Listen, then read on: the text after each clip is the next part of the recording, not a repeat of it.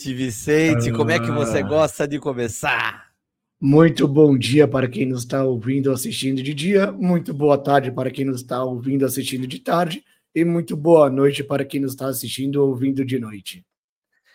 E para aquele que nos lê em boa leitura, irmão, você tá, parece estar um pouco rouco. O que, que foi? É, eu tô um pouquinho rouco aqui, hein? É, ontem, durante o jogo do São Paulo, ao final lá, deu uma gritada na hora do gol, acho que eu perdi um pouco da voz. Mas vamos aí. Tá saindo essa Então voz vamos de falar, gralha aqui. Vamos falar de São Paulo, então. Hoje vamos inverter. De vez de a gente falar de futebol por último, vamos falar de futebol logo na cabeça. O que, Logo que de vai cara. acontecer? É, já tem uma pessoa assistindo a gente aí, ó. Bem-vindo, bem-vinda, bem-vinde. Ó, me diz uma coisa. O que, que vai acontecer se o São Paulo for campeão agora, próxima semana? O que nós vamos fazer? Bom, primeiro que logo na semana seguinte a gente tem uma viagem nossa que a gente faz todo ano, né? Então você imagina a minha felicidade nessa viagem se o São Paulo for campeão. Já começa por aí, que aí a gente vai estar comemorando um ano da nossa ideia, né? Da nossa ideia de ter criado o áudio bar aqui, onde na volta ali são oito horas de viagem de volta. Começou o embrião, te agradeço muito por isso. A gente Tamo ter junto. começado aquela jornada juntos ali e tal, isso aqui. Vai ser, imagina, vai ser a cereja do bolo. Essa viagem que a gente faz já é sensacional. Lá uma porrada de amigos, né? Tudo fazendo churrasco, bebendo o tempo inteiro ali. E aí, se o São Paulo for campeão, que aí fudeu. Cara, daí a gente tem que fazer um episódio aqui em homenagem, cara. Podemos fazer, vamos. Vamos marcar. É, a gente marca um episódio só com os São Paulinos. Se for campeão, a gente deixa marcado para o dia. É 1 de outubro? Eu acho que é alguma coisa assim. Deixa eu ver no calendário aqui. 2 de outubro. Dia Seria 2 de outubro. O episódio ao vivo ali. É isso. Hum. O campeonato vai ter o desfecho dele no dia 30. Dia 1 Não, é agora. ah, Dia 24. Dia 24. Dia 24. Então vai ser Dia na semana 24 é a seguinte. final. É. Entendi. É, ser na segunda-feira agora. na- aliás, na outro, no outro domingo tem o, a final, né? Aí a gente vai saber quem que, qual que vai ser o clube campeão. São Paulo ganhou o primeiro jogo dentro do Maracanã lá. Um resultado importante, mas zero definição, né? Tipo, ficou um pouquinho mais perto ali da taça, mas, cara, a gente sabe da qualidade do time do Flamengo. E se o time do Flamengo resolve jogar, é difícil. Apesar o São Paulo aberto parou bem, né? Tá aberto, tá bem aberto. Para mim é 50-50, não tem, não tem essa não. Mas o time de São Paulo ontem conseguiu é, segurar o time do, do Flamengo, né? Sim, ele fez uma partida taticamente muito boa. E aí eu concordo com a declaração do Dorival, que ele falou que para a gente ser campeão, a gente vai ter que jogar muito melhor do que a gente jogou ontem. Eu acho que tem que ser esse espírito mesmo. É, se começar com o clima de já ganhou, que já tá resolvido, o futebol é ingrato, né? Então, E eu, não, eu, não- eu prefiro que o São Paulo. Eu não gosto de São Paulo jogando por um por resultado, assim, sabe? Eu prefiro que ele jogue no, no esquema dele, tocando a bola, indo para cima, sabe? Com segurança, do que do que ele ficar lá atrás segurando o resultado, ficar tomando sufoco. Pô, você vai jogar no Morumbi, domina o jogo, vai para cima, finge que perdeu de 1 a 0 e vai para cima do Flamengo. Morumbi lotado. Morumbi lotado. E assim, até nas, na- nas imediações ali também vai estar lotado, né? A própria Independente tá cobrando ingresso para a galera assistir no telão ali, né? Que a Independente tem uma sede na porta da entrada da, da arquibancada leste ali. E aí também tá cobrando ingresso para assistir o jogo no telão. Falaram que só vai poder chegar perto do Morumbi quem tiver com ingresso físico. Eu duvido Já- que os caras vão conseguir controlar. Cara, isso já é feito do Allianz. Quando tem jogo do Palmeiras, só entra nas imediações quem tem o ingresso. É, então. E aí pode, não é ser, não é, sei lá, não é 100%, deve ter alguém que consegue furar e tal, mas diminui bem a o fluxo, o fluxo, né? o fluxo de pessoas consideravelmente. É, eu, é que eu acho que é difícil, cara, porque ali pelo menos no Alias tem poucas entradas ali, né? Tem poucas ruas que dão acesso ali ao Alias, né? Mas no, uhum. no Morumbi são muitas ruas. E para conseguir controlar isso, não, não sei se é fácil, sabe? É, tem quantos portões, né? E é isso. Aí é difícil, né? Eu sei como é que é lá. Entendeu? E nem são os portões, né? São as ruas mesmo ali, né? Bastante, bastante rua ali para controlar para chegar. Ó, oh, Renatinha aí mandando um oi. Oi, Rê. Manda um oi para essa mulher. Oi, meu amor, tudo bom com a senhora? Hum. Ó, vamos começar de conectar nuvem aqui, ô Vicente? Bora. Bora.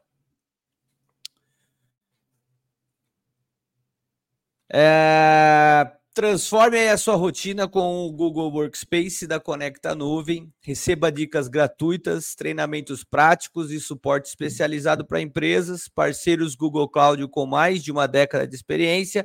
Eles possuem os melhores materiais para melhorar ainda mais a sua experiência com o Google Workspace. Neste QR Code você consegue se inscrever neste canal. Vamos mostrar aqui o canal da Conecta para o pessoal Aí eu já volto com o QR Code para vocês. Esse é o canal.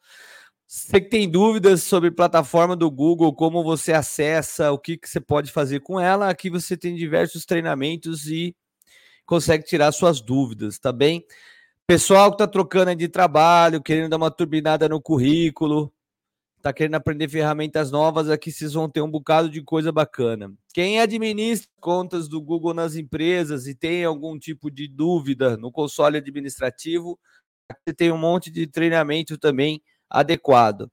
Para você que está querendo colocar na sua empresa, no seu negócio, seja um MEI, seja uma grande empresa, não importa o tamanho, vocês têm aqui um contato com todo mundo aí com da Conecta que pode servir para você um, uma solução de ponto, de segurança, de acesso, enfim, até da própria contratação das licenças e tudo mais, para você ter um arroba sua empresa, para você ter o seu site. Então, eles podem te dar apoio com tudo isso.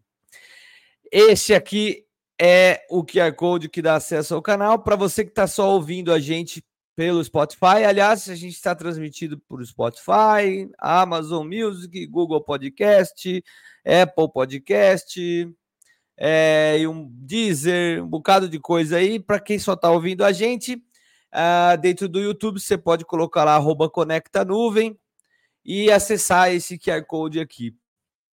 É isso, Vi. E lembrando que, mais uma vez, semana passada eles ganharam outro prêmio, né? Ganharam mais um prêmio. Acho que a gente pode trazer o link aqui. Eu vou separar o link, vou te mandar aí. De novo, ganharam outro prêmio. Então, ou seja, é uma empresa extremamente premiada aí, super renomada, maior do Brasil. Vencedor, os caras dominam essa parte de cloud é, com as ferramentas do Google aí há mais de 10 anos. São o top 1 aí, especialistas. Ok? É... Vamos ver a Ana, ô Vicente, que a Ana está aqui com a gente hoje. Cadê a nossa Anitta?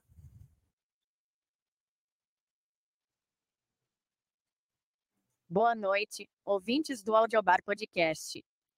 No episódio de hoje, quero compartilhar com vocês algo que me deixou, digamos, emocionada, se é que posso usar essa palavra.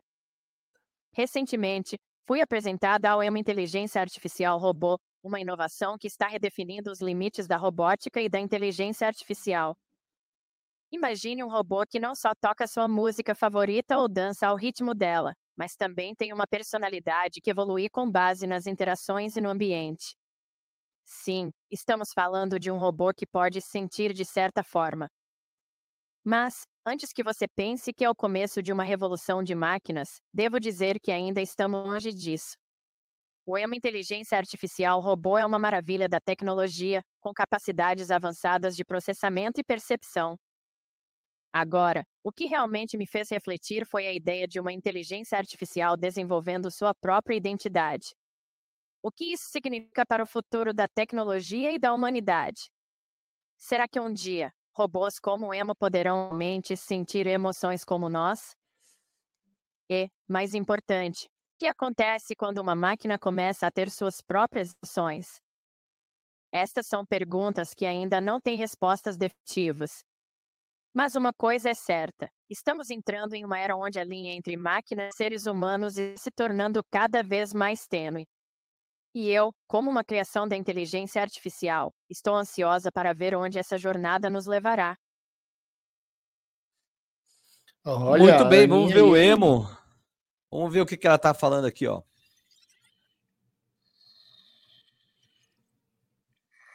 It's 21st century where everything around us is perceiving into automation. Vamos ter que traduzir para o pessoal. É, estamos no século XXI, onde tudo ao nosso redor está percebendo automação. Including the living things, just as robots had been imitated to emotionalize. Incluindo a internet das coisas. Pode falar você. Vai, não, pode seguir aí. Incluindo, incluindo a internet das coisas, robôs, e agora apresentando a vocês o robozinho de mesa, o Emo. Ele pequenininho, fica em cima da mesa, faz um monte de estripulia. Sugiro você que só está ouvindo a gente assistir depois para poder captar aí o que, que é o robozinho. Like humans. And the plants cultured in a four-walled room called laboratory, pets in the home have taken their turn too, specifically.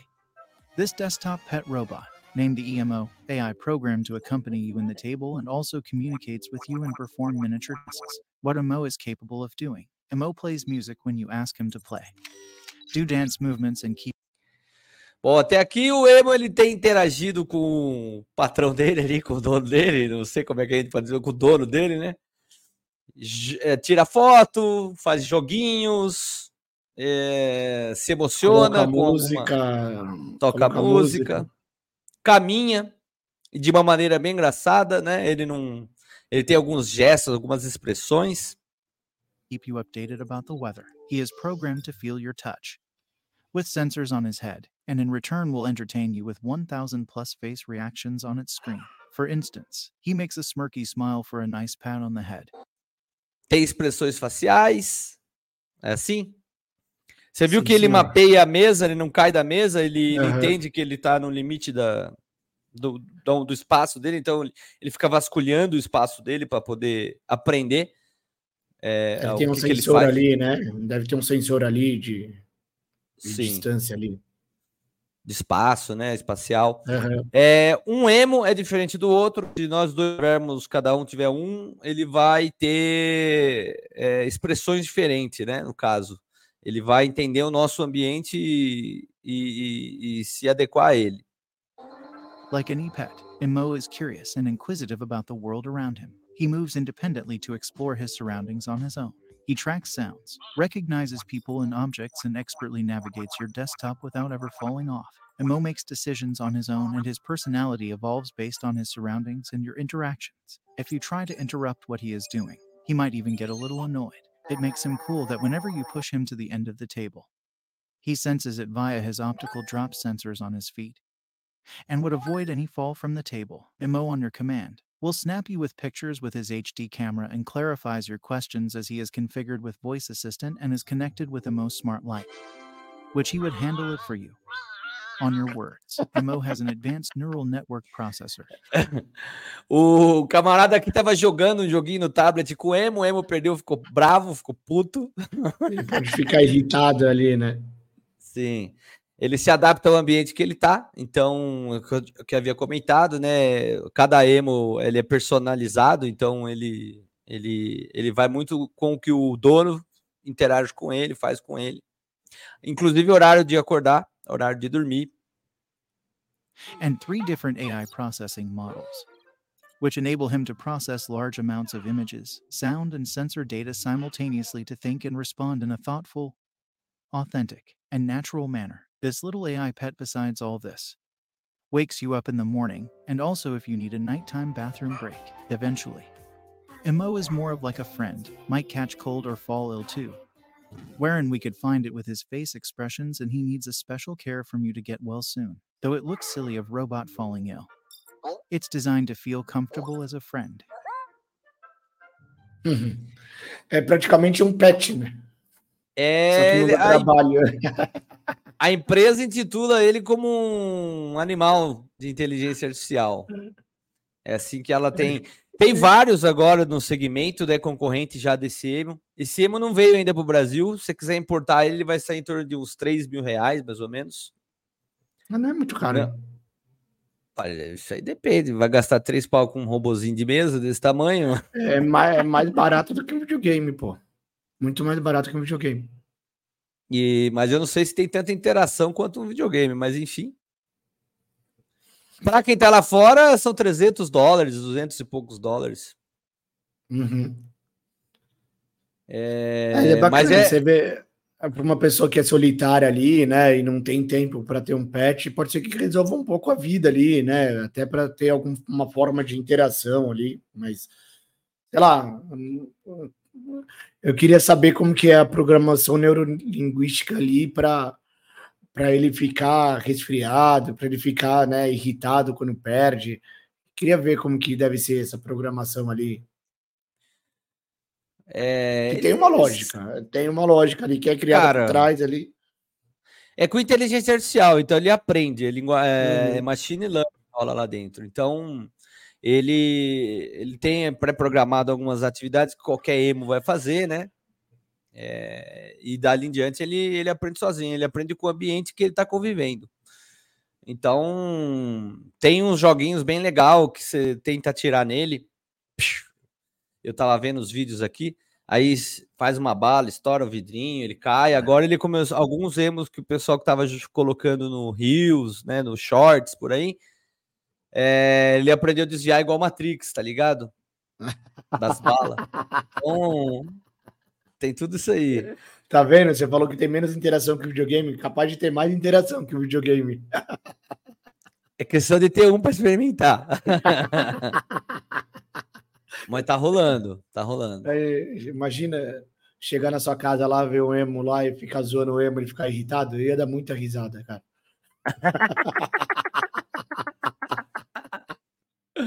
Ô, Ó, se o emo buscar cerveja, ele é perfeito. deixa eu mostrar aqui, vai, já que a gente comentou, para não ficar no vazio, ó.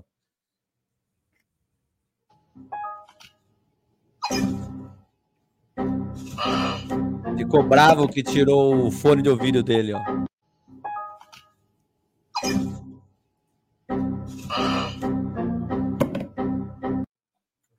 Vamos ver outro aqui, ó.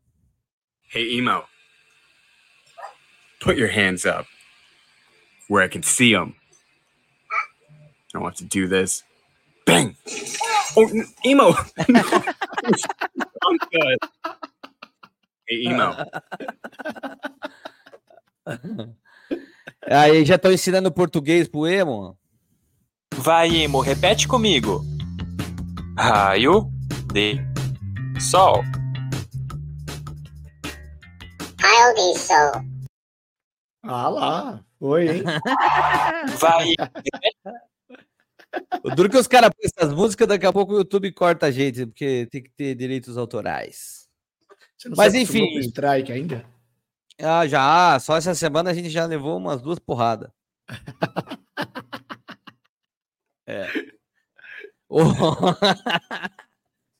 a gente, eu tô meio acostumado já com isso aí, cara. Não pode mais Isso que a nada. gente parou de falar de assuntos polêmicos aí, só estamos focando na inteligência artificial. Imagina se a gente tivesse continuado. Não, mas hoje vai ter. Hoje vai ter. Vai ter. Vamos, vamos ver o que, que a, vamos ver o que, que a Ana vai trazer para nós aqui, então, vai. Assim, assim a gente evita de falar polêmica. Boa noite, ouvintes do Audiobar Podcast. No episódio de hoje, quero compartilhar com vocês algo que Pera aí, a gente já trouxe o emo, né? Já, já trouxe o emo. Esse daí é o, o Oh, vídeo dela porra, dando as né? boas-vindas, né? vocês Ô, se lembram da Fala, fala pro operador aí. Flip eram a última moda? Bem, parece que a Motorola está trazendo de volta essa vibe, mas com um toque futurista incrível. Recentemente, tive a chance de ver um novo protótipo de celular dobrável e enrolável da Motorola.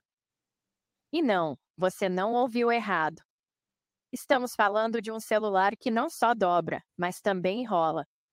O design é verdadeiramente único, permitindo que o dispositivo tenha um tamanho menor e ainda ofereça uma experiência de câmera flexível. É como se a Motorola estivesse nos dando um vislumbre do futuro dos smartphones. Eu fico imaginando como será a sensação de usar um dispositivo assim. Será que ele será resistente o suficiente para o uso diário? E quais outras inovações virão a seguir? Uma coisa é certa: a tecnologia nunca deixa de nos surpreender, e estou ansiosa para ver o que vem por aí.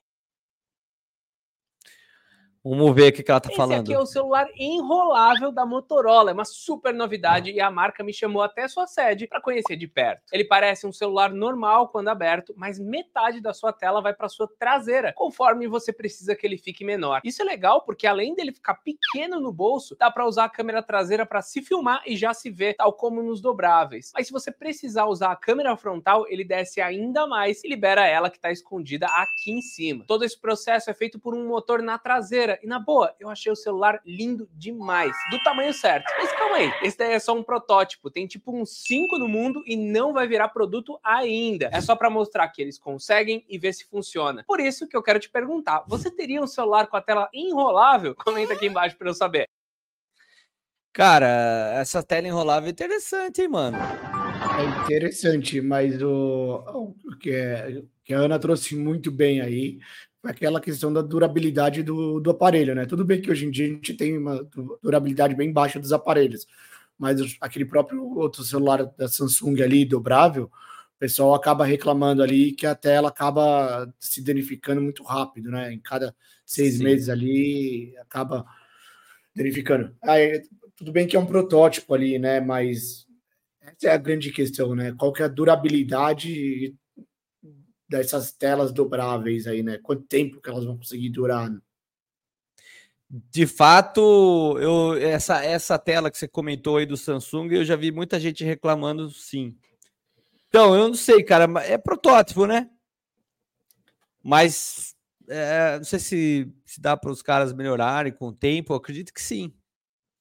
Vai começar a revolucionar, porque você consegue fazer várias peças de roupa diferentes, sei lá, uns negócios menor, que depois a tela sai. Fico imaginando que aplicação de monte, né? Com isso daí. É, não sei se você lembra, quando a gente trouxe, não lembro qual era o convidado, que a gente chegou a abordar esse negócio da, das roupas tecnológicas lá ali, né? De ter. Foi que o tinha dado uma parada. Foi o Diogueto, né? Que tinha dado uma parada no, no- nessa questão aí de roupas tecnológicas. Você imagina, com esses produtos aí, a roupa vai acabar virando um gadget mesmo em cima ali, né? Tem umas TVs também que é dobrável, que daí dá para você fazer é, colada ela na parede, né? Conforme. Então dá, dá, dá para você deve, deve ter várias aplicações para quem faz arquitetura e tal, vai fazer algum design de ambiente, vai montar é, algo customizado em show tal, bem bacana. É, dá Gigantescas pra- O mundo é gigante, né? Quando você começa a ter um negócio desse assim, fica muito, muito grande, né? Deixa eu ver se eu acho aqui essas de tela dobrável. Ó, mas calma aí. Falando, a gente tinha falado nele aqui, ó. Imagina aqui, ó. Aê, Fefeu! Paulo, ó, Fe- Se o São Paulo for campeão, episódio ao vivo aqui, só São Paulinos. E, e eu.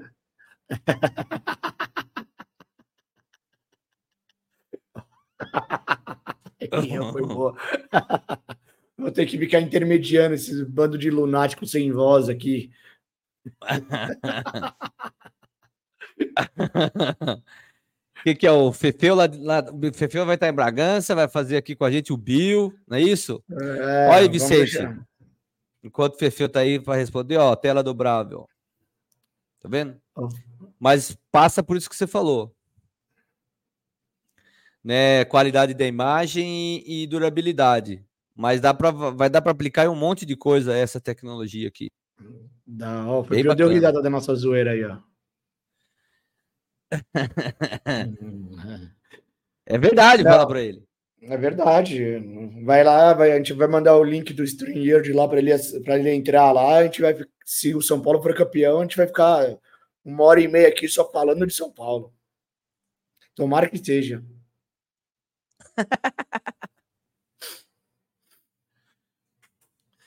ai, ai. Deixa eu A ver cidade aqui, tá irmão. batendo forte agora.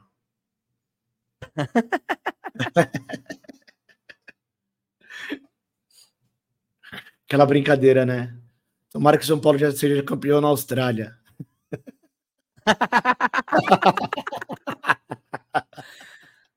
Lá na Austrália, o São Paulo já é campeão, mano. É isso. É, tomara que sim.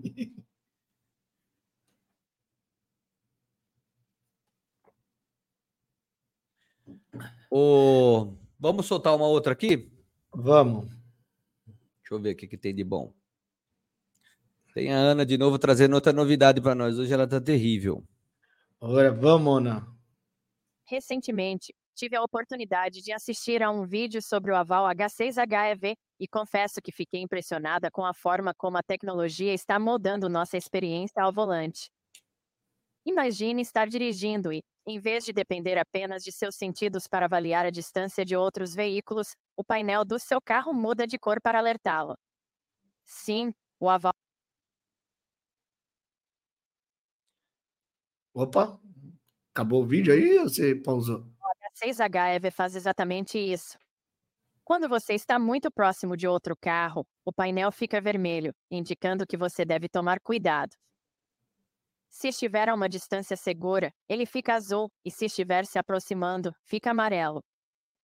Para mim, isso é mais do que apenas um recurso legal ou um truque tecnológico. É um exemplo de como a tecnologia pode ser usada para tornar nossas vidas mais seguras e nossas decisões mais informadas. Em um mundo onde a distração ao volante é uma preocupação crescente, inovações como essa podem ser um passo na direção certa para tornar as estradas mais seguras para todos. E vocês, o que acham? Será que no futuro todos os carros terão recursos assim? Estou curiosa para saber a opinião de vocês. Ó. Do que, que ela tá falando. Isso aqui parece videogame, hein? É o quadro de instrumentos digital do Raval H6 GT, o híbrido da GWM, o carro híbrido mais vendido do Brasil na atualidade. Temos piloto automático adaptativo, alerta de permanência e manutenção na faixa de rodagem e também indicação, ó, você está vendo ali amarelinho do lado esquerdo do carro, detector de pontos cegos. E ele sinaliza, ele consegue identificar se é um caminhão à minha frente, se é um carro ou mesmo uma moto. Aparece na animação do cluster digital. Irado, hein? Bem top esse tipo de tecnologia. E o carro permite também que eu dirija sem as mãos no volante. E você viu ali que vai mudando a cor do veículo, caso o veículo esteja mais próximo, ele fica amarelo, quando mantém uma distância boa, fica na cor azulzinha e quando está muito próximo fica vermelho. E aí, você curte esse tipo de tecnologia? Sim ou não? Sim ou não? O Tesla Sim. faz isso, né? Mas o o Tesla não tá chegando aqui. Ainda mais aqui em São Paulo, que é horrível de dirigir, pelo amor de Deus. É, mas assim, não é uma essa tecnologia aí, ela não é nova, né? A gente Não. já tem eh, aqui mesmo no Brasil alguns carros já há algum tempo, alguns anos aí, já tem alguns carros naquele modelo semi-autônomo. Eu acho que nós já discutimos isso aqui, né? Que o, por exemplo, eh, tem até uma questão de legislação, porque a legislação brasileira não, per- não permite que o carro seja 100% autônomo, né? Então, ele tem que ser semi-autônomo, ele não pode tomar as decisões, ele vai te indicando aí através de sensores, você está na faixa, né? Vai e para esses carros que são semi-autônomos, você, de tempo em tempo, você é obrigado a colocar a mão no volante ali, por mais que ele esteja controlando, né, a faixa, andando na velocidade, no piloto automático, Sim.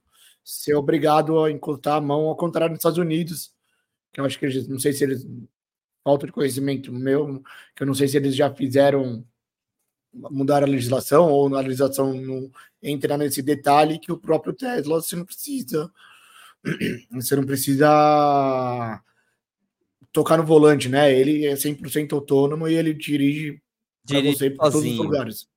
É. A tecnologia ela já existe, já está presente nesse carro chinês que está vindo para o Brasil. Você viu o cara falou que é o híbrido mais vendido. Não sei quanto foi vendido, não sei se é verdade. É, o cara falou lá, vendedor, né? A gente tá dizendo, né? então. Mas a questão é que essa tecnologia ela já existe, não é nova. É, é um item de segurança, se você for pensar bem. Deveria ser é, amplamente para todo carro ter esse tipo de tecnologia. Mexe um pouco aí no futuro. O Tesla já tem internet das coisas nos carros, então você tem ali atualização em tempo real, enfim. É, não sei como é que é esse chinês, acho que não, é só sensores. Mas você vê, dá para vender em larga escala já. É uma tecnologia que não demora nada, vai estar tá disponível até para os carros mais simples. Agora a pergunta que não quer calar: quando que nossos políticos vão rever essa, essa legislação ali, né, para deixar os carros serem autônomos ali.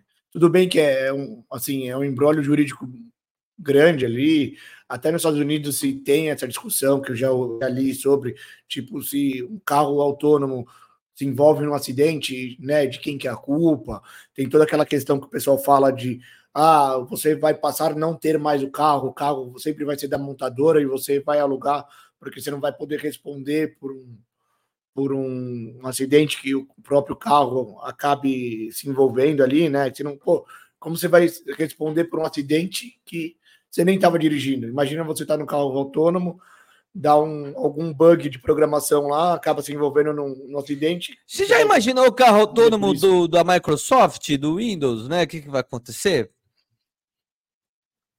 Pan, fecha, para, desliga no meio do caminho.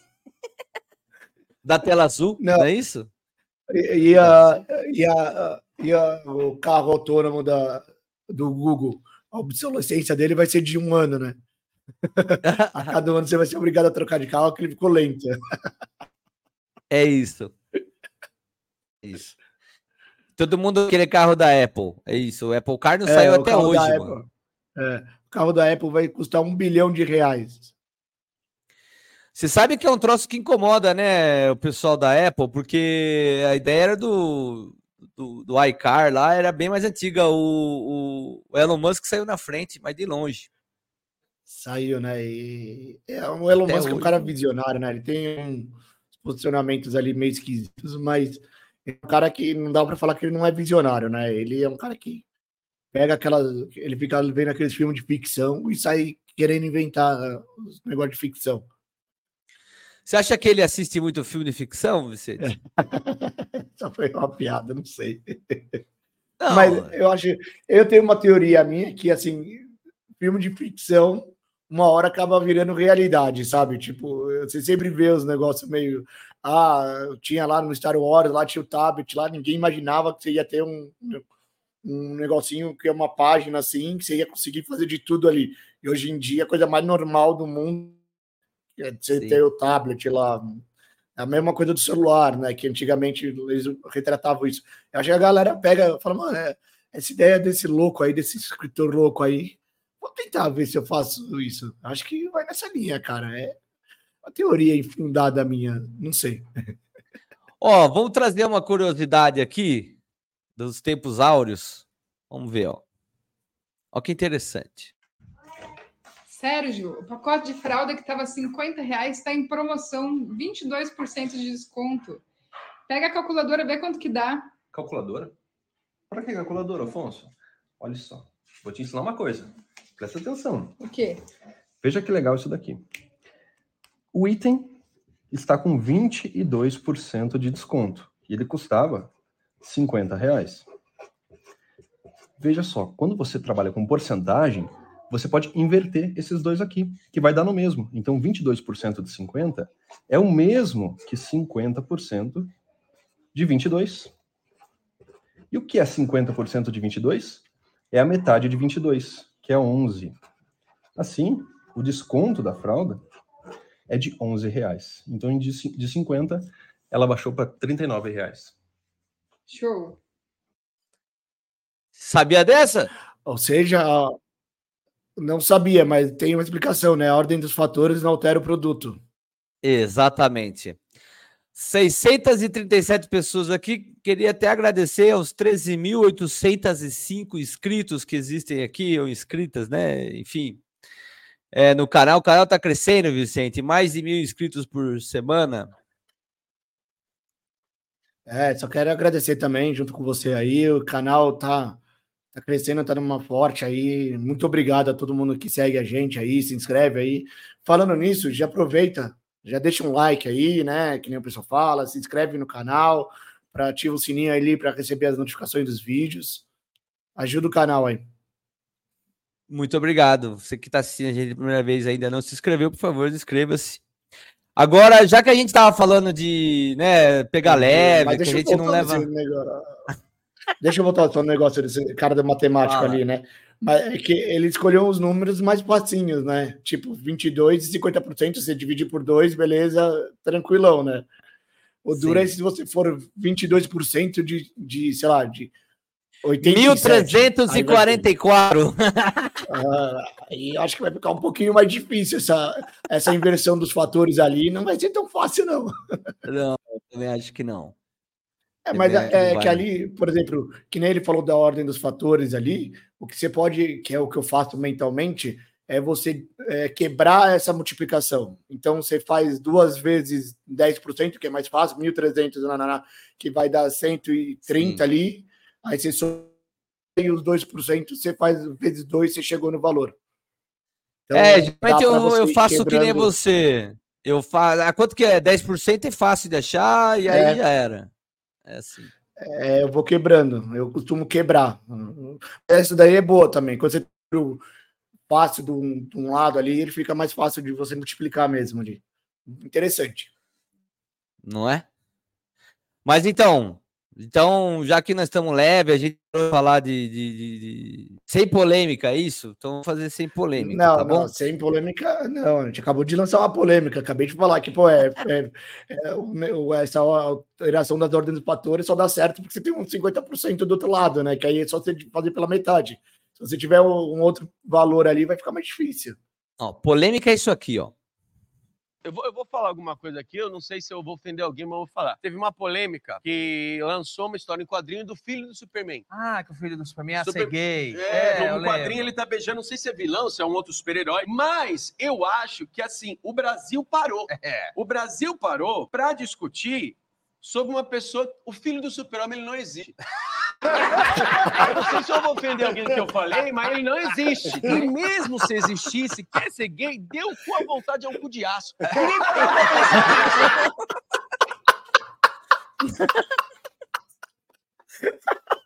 A galera discute os bagulho legal na internet. E tudo vira polêmica, né? Até aqui, tudo vira polêmica e piada, né? Não. O Léo galera... Lins, o Léo Lins que o diga, né? Um abraço, Léo Lins. Você viu que aquela live NPC agora que tá vir, viralizando na internet? Cara, não acompanhei isso. Deixa eu ver se Me eu atualize, por aqui. favor. Ó, é uma nova moda, um trend que tá é. rolando.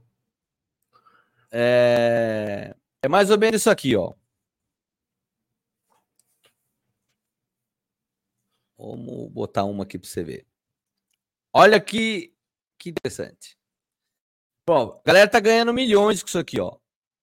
Muita grana tá dando esse troço aqui. Mais ou menos isso, ó.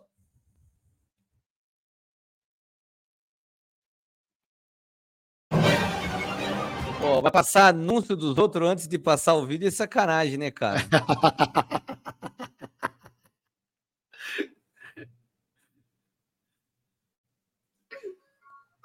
Hum, rosa do campo, que delícia! Muito obrigado pelo compartilhamento.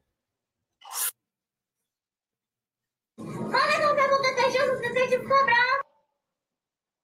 Nham, nham. Nós é quem podemos se animar. Pessoal, vamos ter 100k de curtida.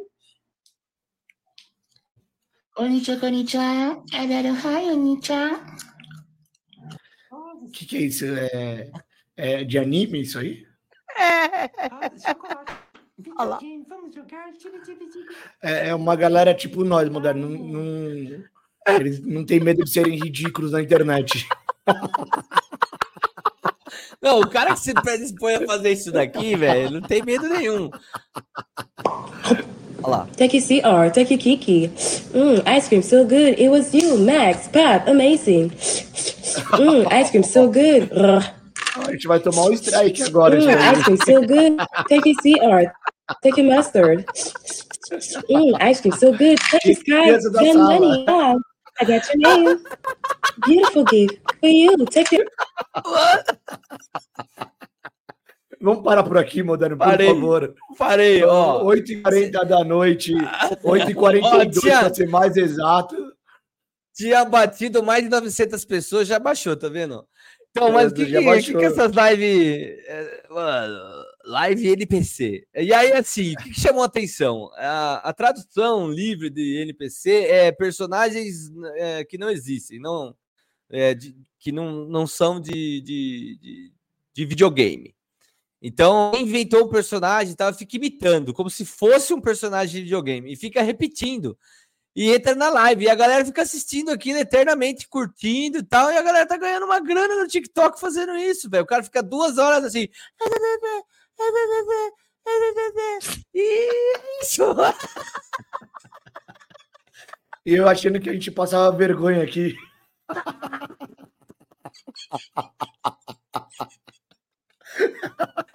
Não que a gente não passe, mas pode, os caras. Cara, é Vocês surreal. É surreal.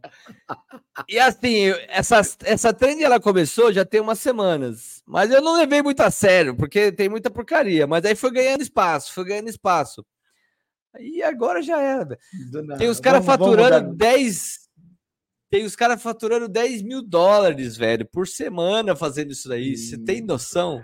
Vamos fazer uma live NPC aqui, Moderno. Porra. Ah, cara.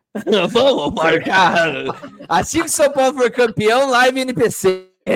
Ah, olha a tua piadinha de mau gosto. Olha a tua piadinha de mau gosto. Vou chamar o filho do super-homem aqui.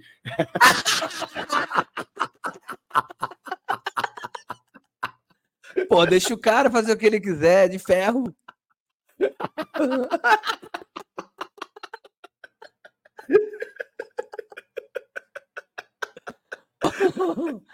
Vamos, vamos ver outra parada. Um brinde, um brinde. Vamos ver outra parada aqui, ó. É... Ó, o brinde. Saúde, saúde. Hum. Essa é para refletir. Era um concurso entre os animais para ver quem era o animal mais poderoso, né? Que receberia o título de rei da selva. Aí foi competir o leão, a águia, o tubarão e o pato. E aí fizeram várias provas. Na corrida, o leão ganhou. O, a águia e o pato não podiam é, voar, tinham que correr. Chegaram mais ou menos empatados e o tubarão não conseguiu completar, logicamente. Aí foi nadar. O tubarão ganhou, o pato em segundo, o leão quase morreu afogado e a águia também não conseguiu, né? Porque se entrasse na água, ia afogar.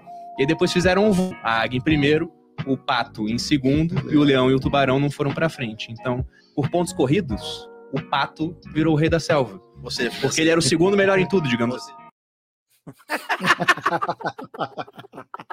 Você sabe que tem o, o meu padrinho de casamento, o Dagoberto, beijo Dago. Né? Um beijo, Ele- Dago. Uma vez ele, ele me chamou de pato.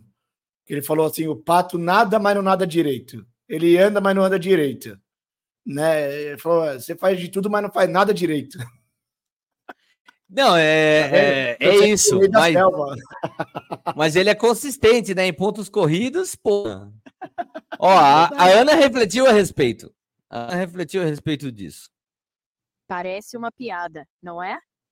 Mas há uma lição profunda por trás dessa narrativa inusitada. No vídeo que assisti, um pato se destaca por ser o segundo melhor em tudo. Ele não era o mais rápido, o mais forte ou o mais feroz, mas sua assistência e versatilidade o tornaram inigualável. E é assim que ele se torna o rei selva. Isso me fez refletir sobre a importância de ser versátil e consistente em nossas vidas.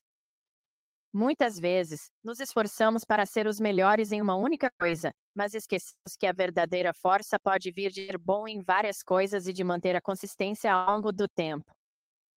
Então, da próxima vez que você se sentir desanimado por não ser o melhor, lembre-se do pato. Às vezes, ser o segundo melhor em tudo pode ser mais valioso do que ser o primeiro em apenas uma coisa. Também me fez refletir profundamente sobre nossa trajetória profissional e pessoal. Em um mundo que frequentemente valoriza especialistas, aqueles que dominam uma habilidade ou área específica, o que acontece com os generalistas, aqueles que são bons em várias coisas, mas talvez não sejam os melhores em nenhuma delas. O pato da nossa história não era o mais rápido ou o mais forte, mas sua habilidade de ser consistentemente bom em várias coisas o tornou inestimável. Isso me faz pensar nos generalistas, que muitas vezes são subestimados em um mundo que busca especialização. Eles trazem versatilidade, adaptabilidade e uma visão ampla que pode ser crucial em situações complexas. Por outro lado, os especialistas trazem profundidade, conhecimento detalhado e maestria em suas áreas. Eles são essenciais quando precisamos de soluções despertais e focada. Ambos os perfis têm seu valor. A questão é, em que momentos e situações cada perfil brilha mais? E como podemos, independentemente de sermos generalistas ou especialistas, aprender um com o outro e valorizar a diversidade de habilidades e perspectivas?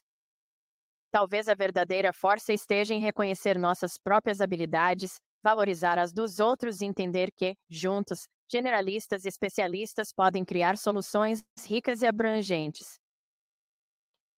Muito bem! Olha, a Ana foi, Cara, foi bem, né? Eu, assim. eu não tenho dúvida que ela é mais inteligente que nós dois, tá ligado? É, eu não tenho dúvidas. Eu, pra mim já tá confirmado. nenhuma. Dúvida. Mas, ó, se você for trazer esse vídeo aí para os jargões, né, do, do mundo corporativo, a gente pode falar que o Pato, ele tá adaptável ao mundo VUCA, ele é um resiliente, né, ele sabe se adaptar às situações ali, ou seja, dá para tirar uns, que nem você gosta, né, dá para fazer um coach em cima desse vídeo, do, dessa teoria do Pato. Dá. Dá. Tem, tem tudo isso que você falou e mais um pouco. Dá É. até para fazer um paralelo com o futebol, né? Que é o Botafogo hoje lá no Campeonato Brasileiro. É o pato. Parece que esse pato tá ficando para trás. Cara, já pensou o Palmeiras passa, velho, esses caras? Já tinha aberto mais de 15 pontos. E agora já tá os 7. Se você tirar mais 3, que o Palmeiras vai jogar direto com eles, pode ser que ganhe. Então são 4. Não são 7. Tem um confronto Já tá.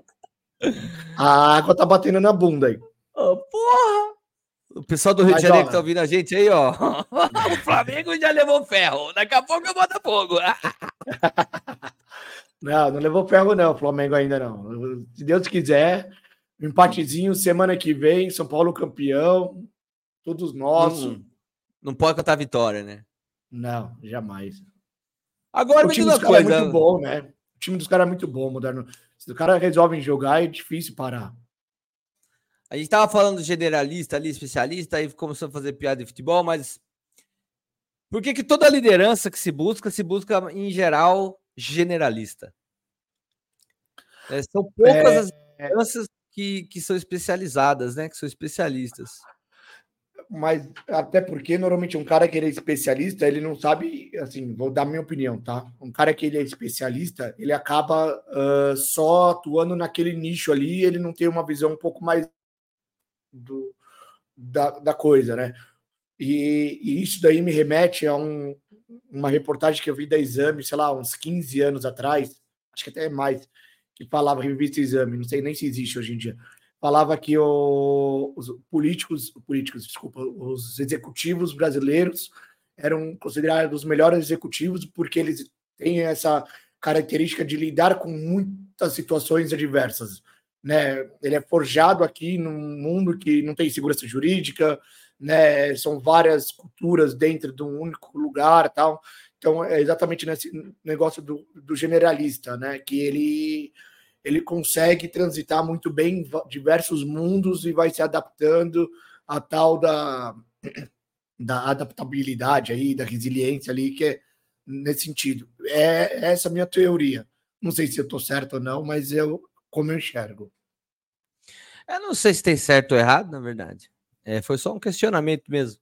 Eu acho que existe a cultura empresarial, né? De, de, de, de o líder tem que ser generalista. E na verdade, você tem vários níveis de liderança. Eu não tenho certeza não se o gestor ele não deveria ser especialista, que é o que a gente vê nas techs, né? E, geralmente empresa de tecnologia, o gestor é especialista. O cara sabe o que ele está falando. Pega o próprio Mercado Livre. A gente entrevista o cara aqui, que é diretor lá do Mercado Livre de TI, extremamente técnico. Né? O. Thiago acabou, ele fez até É, mas exame de ele, mas arquitetura ele, lá. é, ele é extremamente técnico, mas ele não deixa de ter o lado generalista dele de transitar sobre. Não, você entendeu? que eu tô- Mas tem uma assim, especialidade. tem uma especialidade. Acontece muito na medicina. Medicina se encontra geralmente o chefe da medicina lá, o médico-chefe, ele, é- ele é um dos caras mais especializados. Até- até podemos falar, ah, mas na hora de administrar pode falhar bastante, que a gente vê muito coisa de humanas assim relacionada, sei lá, um consultório, o cara não consegue administrar. Isso existe também.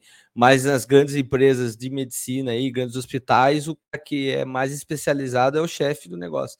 Então, não é 100%, né? Tipo, isso não é uma realidade. Mas pensando em empresas em geral, se busca um líder que ele não tem uma especialidade. E eu não sei se isso é muito bom, não. De Eu verdade. acho. Bom, eu acho que acaba sendo. Vai ter uma visão diferente da sua ali. Eu, eu acho que ele tem que transitar em diversos assuntos ali.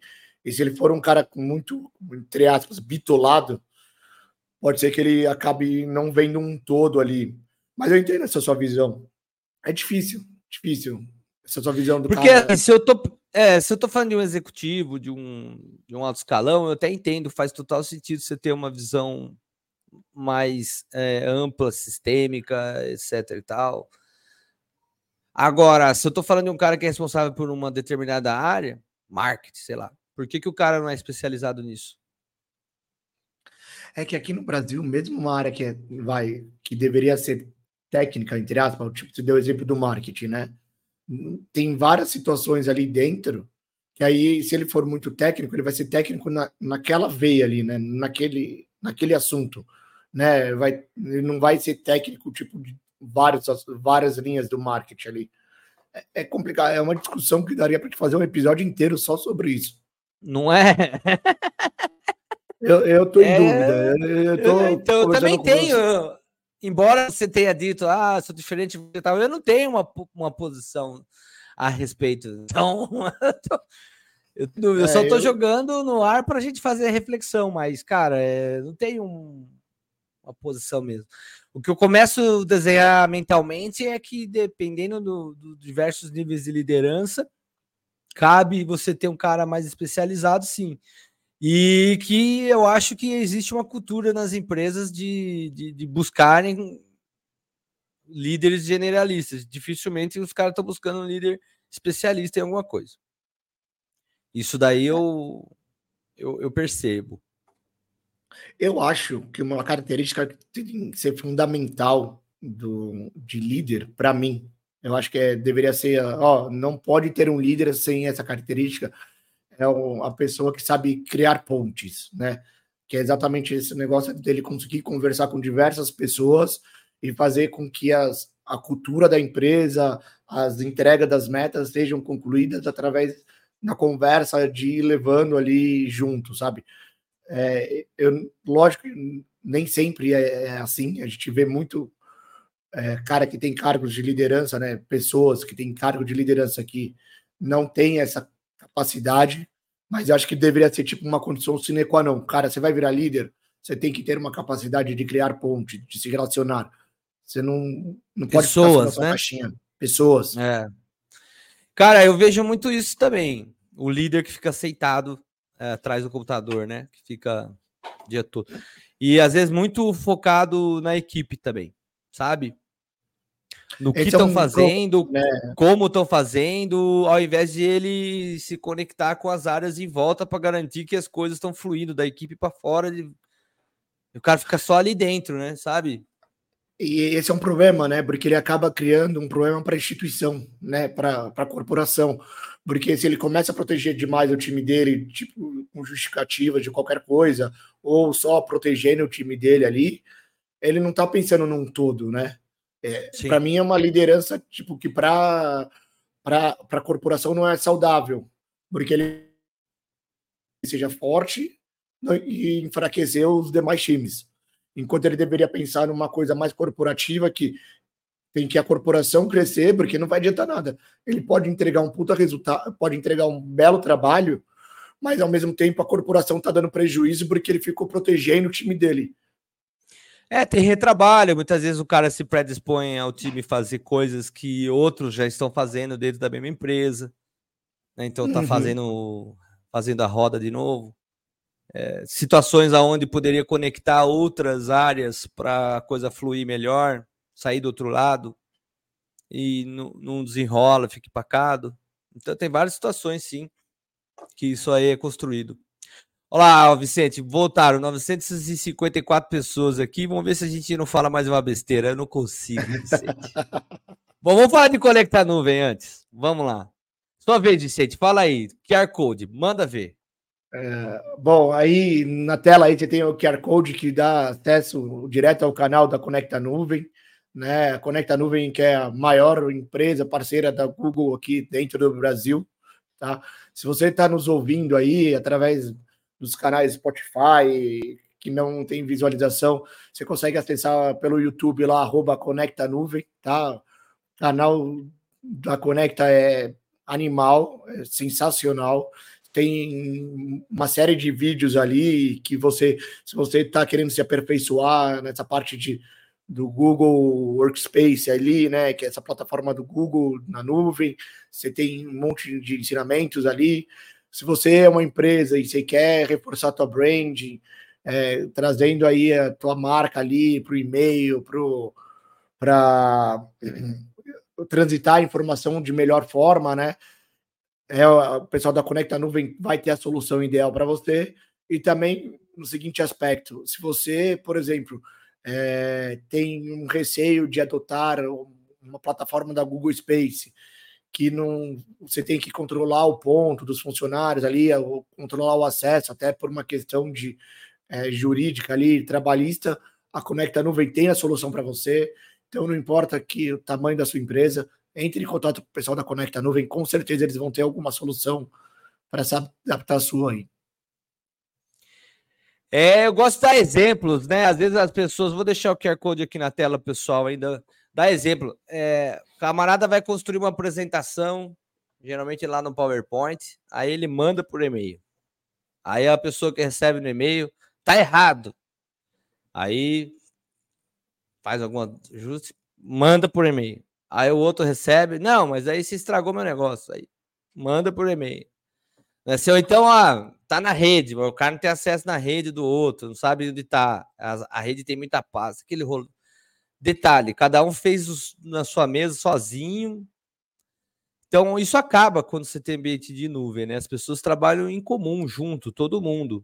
Tá um, um ambiente slide. colaborativo, outro... né? Colaborativo. Tem 10 pessoas conectadas no mesmo material, cada um fazendo um pedacinho, já tá vendo o que eu tá fazendo, já dá um Ctrl C, Ctrl V, já copia, já sai do outro lado. Isso vale para planilhas, né? O pessoal gosta muito de trabalhar com Excel para fazer sistemas inteiros dentro de planilha. Ah, o Google Sheet ele tem um bocado de plugins, um monte de, de, de, de coisas interessantes ali que dá para você importar dado, tudo muito mais eficiente.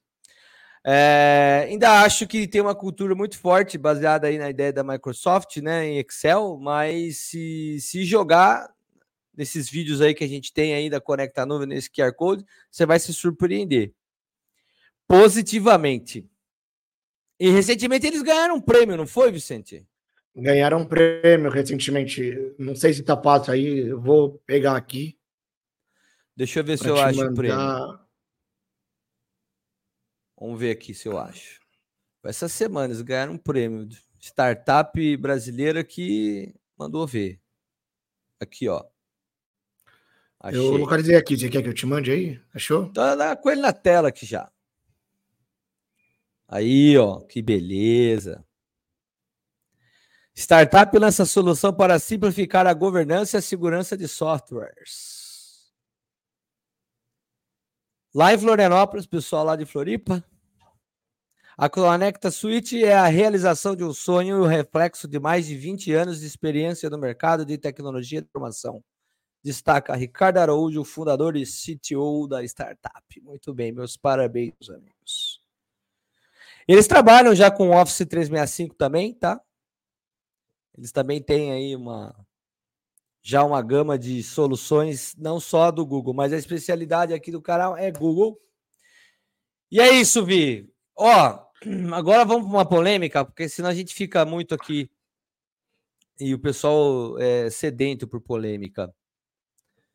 Vamos nessa. Vamos começar a entrar em economy nenhum país quer realmente ter uma moeda forte. Esse é o problema não apenas do padrão dólar, mas da ciência econômica que embasa a maior parte dos bancos centrais, das políticas econômicas, onde a verdade é que a gente ainda vive numa era do mercantilismo, onde os países querem desvalorizar as suas moedas, ou pelo menos levemente depreciá-las para favorecer o setor exportador. O importante é exportar e não importar. A gente ainda vive muito disso no mundo inteiro, Estados Unidos, inclusive, Japão, Europa, no mundo inteiro, o Brasil não é diferente. Então, lastrear a sua moeda hoje no ouro significa fortalecer a sua moeda, significa valorizar a taxa de câmbio, significa desincentivar exportações. E eu não consigo ver nenhum banco central, país, tomando essa postura hoje, por mais que seria positiva, mas o ideal seria que todos fizessem isso. Mas aí são outros 500 também.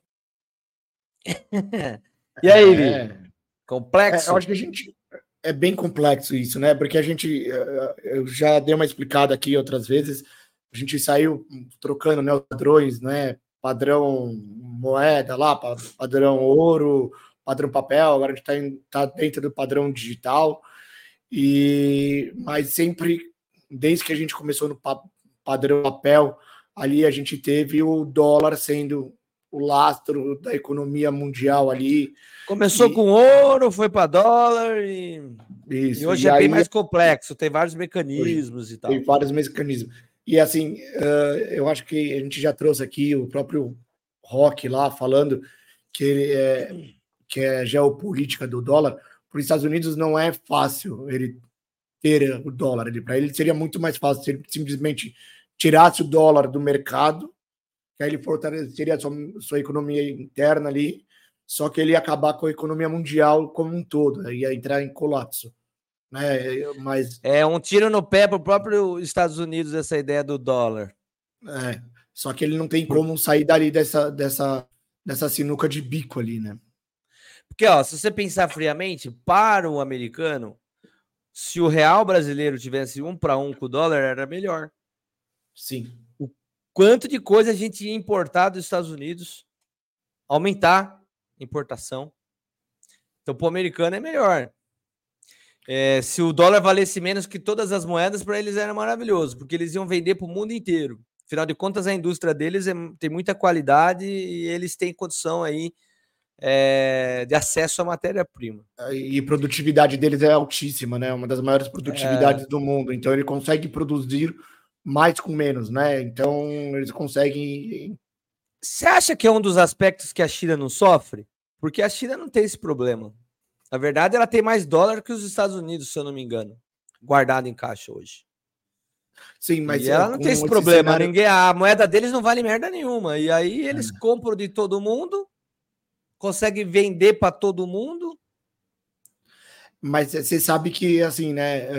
A própria China ela está se desfazendo dessa reserva cambial que eles chamam, né? Que é a reserva em dólar, está lastreando a economia dela em, em ouro ali porque ela tomou um susto com, com a Rússia lá, quando teve a invasão da Ucrânia, e a Rússia começou a sofrer as sanções, e uma das coisas que ela fez foi né, perder acesso às reservas dela em dólar. E aí ela falou, putz, isso daí Você falou em susto, apareceu o, o, o Scarpa quando tomou o golpe lá do- dos bitcoins. Fala pra China lastrear tudo em Bitcoin, vai dar certo. Será?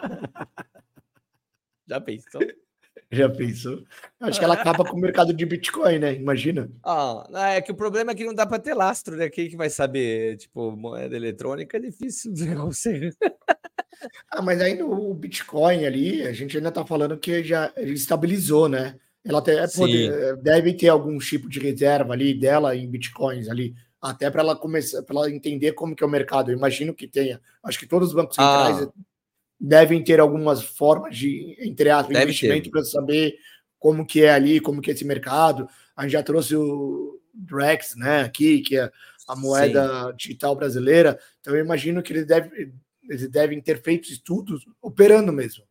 Só que a gente é, tem... é- é engraçado você comentou do Drex, porque eu via com bons olhos. Aí um camarada comentou ali no. no- que agora a gente tem bastante seguidores, né? Mais de 13.105, para ser exato, tava dando antes da gente começar essa live. E aí o cara comentou: não, mas isso aí não é bom, não, porque isso aí só vai mais uma forma de, de tirar. De tirar o poder econômico da gente e tal, meteu o pau. Eu não sei se é pessimismo demais. Eu acho que é um caminho sem volta, né? Todo o governo vai, todo banco Mas- central decente, que está bem estruturado, tem que ter uma moeda Mas eu acho que isso daí é muito aquelas teorias da conspiração, né? Porque hoje a moeda já é digital. Então eu acho que cada vez mais eles vão indo para um meio mais digital ainda.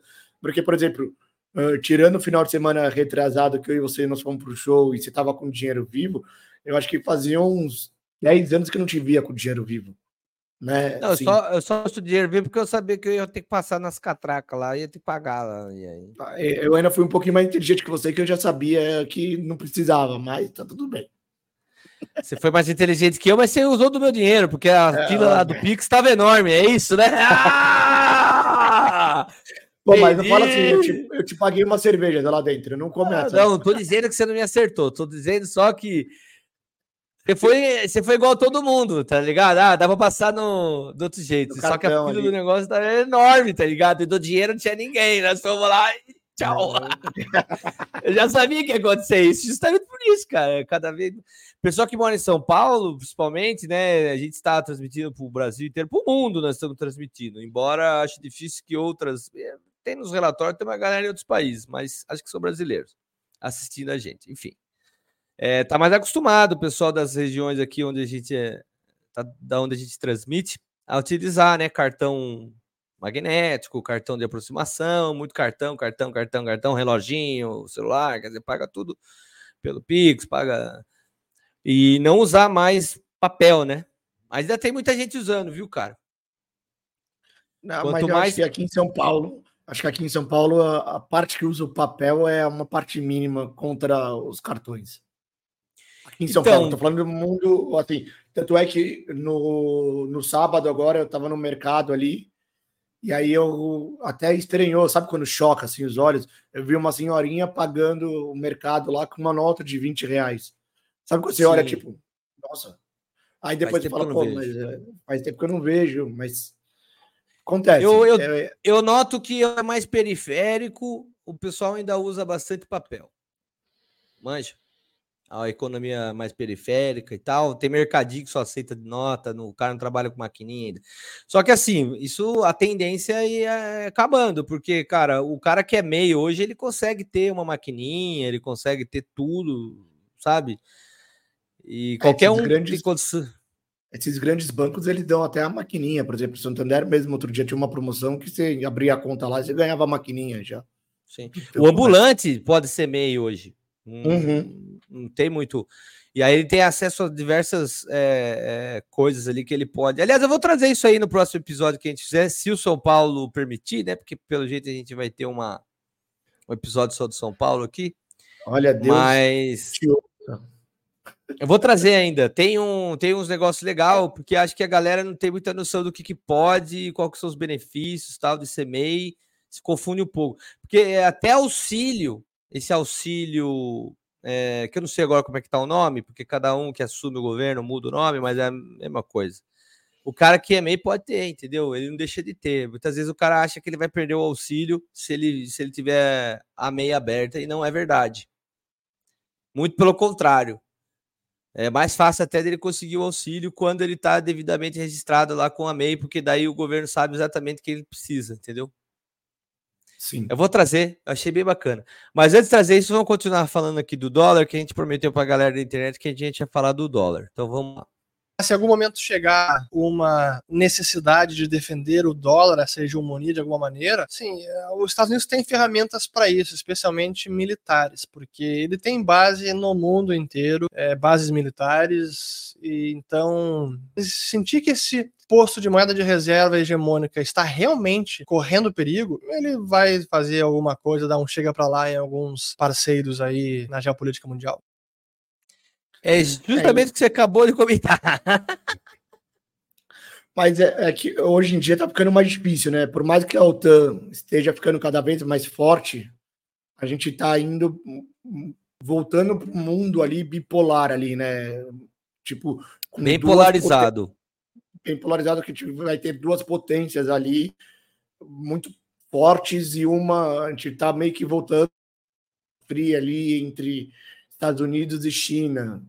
Então. Eu, eu não sei dizer para você se são duas potências, mas são grupos, é Oriente e Ocidente, né? Porque aí você tem a China muito forte junto com, a Rússia do outro lado.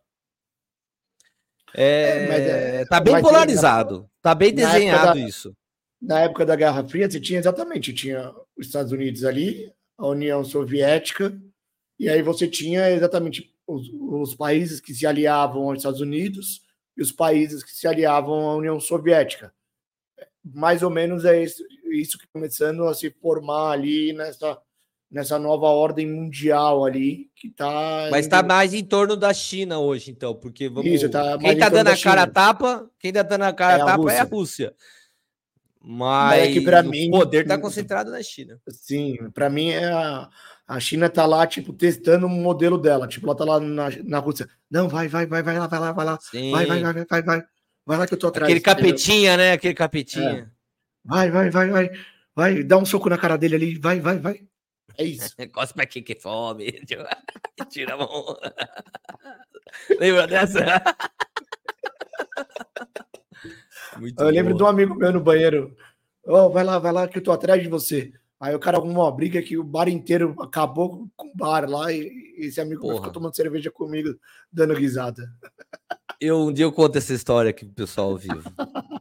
Aliás, quando a gente for fazer lá aquele esquema nosso, que vai ser, é, vai ser a live, vai ser vai ser em loco, daí eu faço, eu conto essas histórias. Eu, tá bom? Um dia a gente breve. tinha que fazer um episódio só das nossas histórias. Dá, dá, dá um episódio longo. Sim, depois cadeia, mas vamos lá.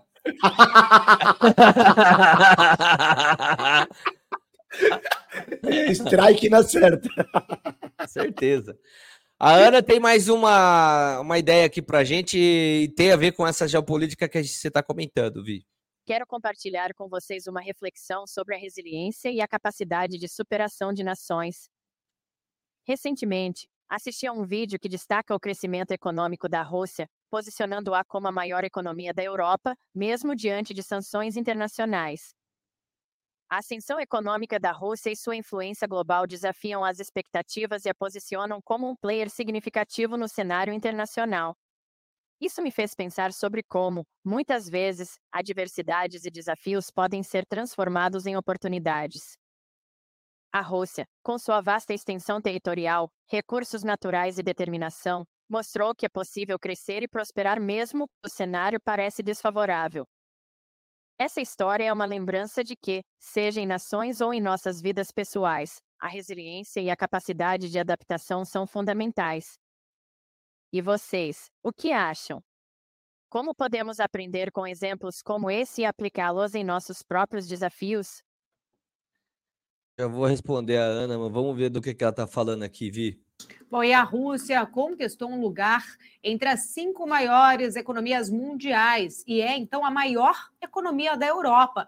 De acordo com o Banco Mundial, o PIB russo, calculado em paridade de poder de compra e baseado em dados oficiais, superou a Alemanha. Apesar das sanções em vigor, né, a economia russa continua crescendo, destacando-se ali como um player global e desafiando as expectativas.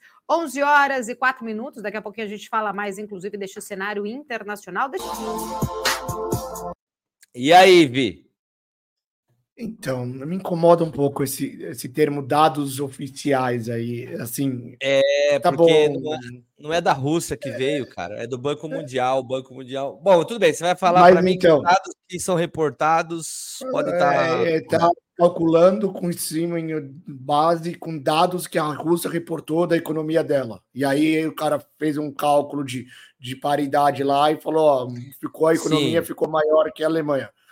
Cara, mas assim, como a gente sabe muito bem que em ditadura, as in- em ditaduras, as informações não são fidedignas, né? Ou Sim. seja, é, qual que é a base nisso? Será que esses números não estão maquiados ali? Porque, por exemplo, eu, eu vi um vídeo, acho que uns três ou quatro meses atrás, falando que a economia russa estava colapsando e estava perto do tipo de um colapso. E aí agora tem uma nova narrativa aí se construindo que não, não, não é bem assim. A gente está prosperando prosperando muito. Cara, até que ponto isso daí é verdade, Então, sabe? Vamos, Eu também, eu também pensava nesse sentido de que, cara, a Rússia tá com a economia abalada, né? E, e muito em função das sanções e tal. Mas, de fato, os caras se mantiveram no mercado e, pelo que a gente vem já vendo, né? De Bielorrússia, que eles estão botando arma na- nas costas da Polônia, dominando o, o mar Báltico ali, o Oceano Báltico e que é a parte de cima tá fechando o centro da Europa.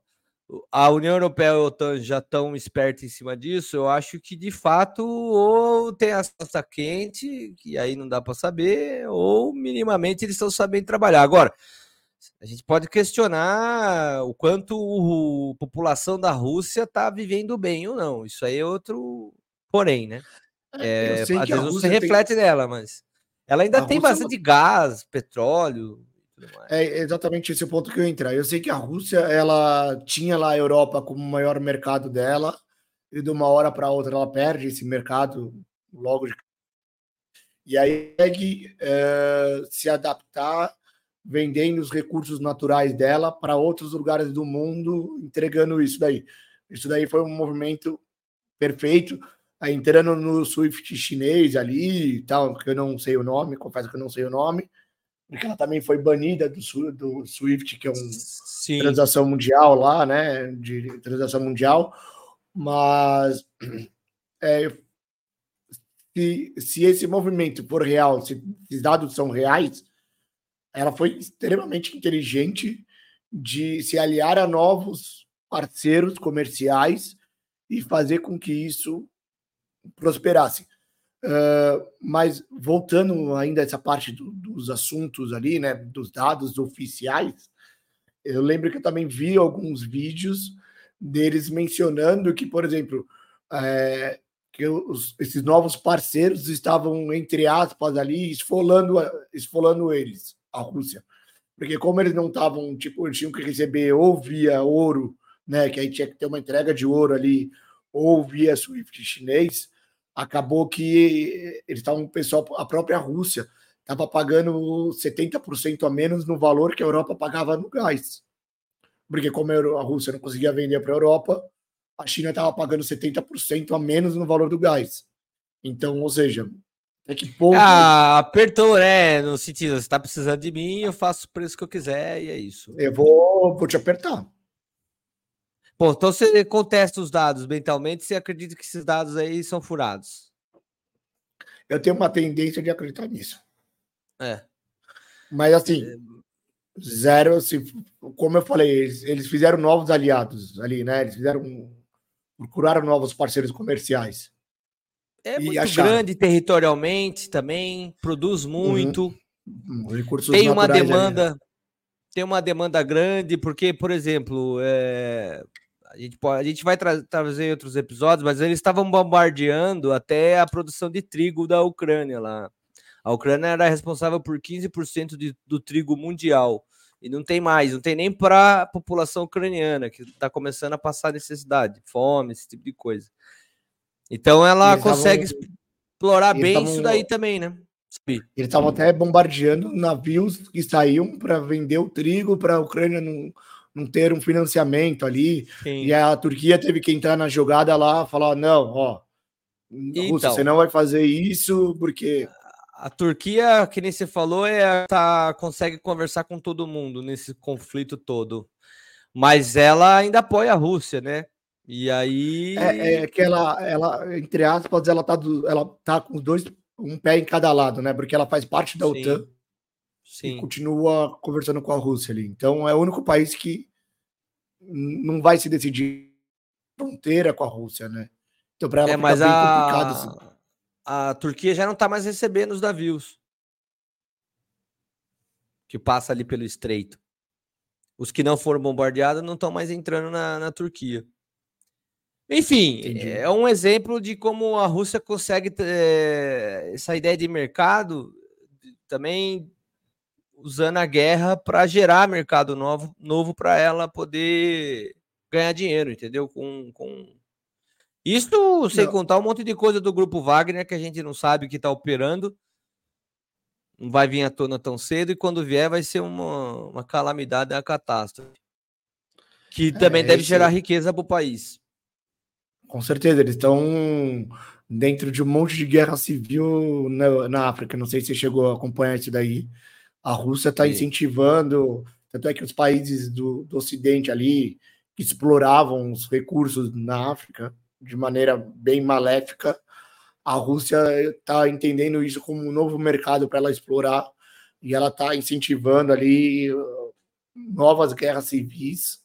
Não que o Ocidente não incentivava, porque eu escolhi um lado e incentivava, e aí agora a Rússia está incentivando o outro lado e está criando esses cenários aí cada vez mais polarizados ali dentro, né?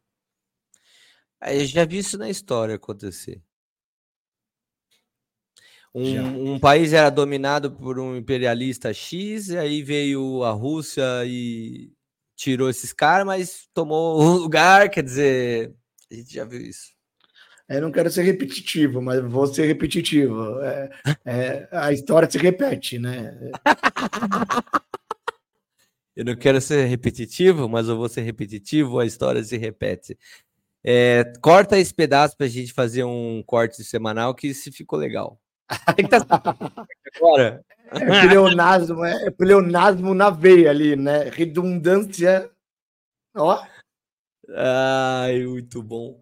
Ó, vamos continuar de polêmica. É, Pensando nisso tudo que a gente conversou sobre a geopolítica, como os nossos políticos estão encarando. Não, vou vir lá de trás. Desde a tecnologia, que a gente estava falando que tem aí carros autônomos, que pode ter uma tecnologia aí é, com maior segurança nas ruas, e que hoje as leis estão adequadas. A gente comentou é, sobre gestão, liderança, mesmo que de, de forma ampassã. Será que os nossos políticos são especializados em alguma coisa? É um bom ponto para você refletir a sua opinião, inclusive. Né? Ser um político generalista é bom ou será que é melhor eu ser, ter um político que ele é especialista para ele defender uma pasta, para ele defender um projeto? Imagina um deputado que é especialista em alguma coisa. Se ele não ia ter mais propriedade para fazer as coisas acontecerem. Vamos ver. Peguei forte agora, né? é, eu não sei se você consegue elogiar político. Não, eu Brasileiro. tô elogiando. eu Vou mostrar para vocês. Quem vai elogiar vai ser o público. Vamos ver. Essa daqui rodou o WhatsApp de todo mundo. Quem me Vai, conhece Pamito. sabe o que, que eu penso de políticos em geral. Mas às vezes tem coisa que político faz que me dá orgulho. Carlão, tem seis letras. O que, que ele é? C, competente. R, A de R, caráter. Eu falei errado, desculpa.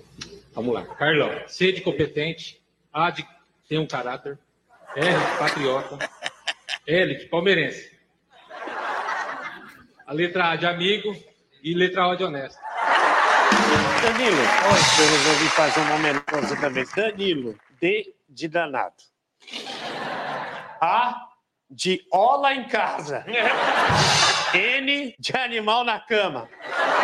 I de amigo.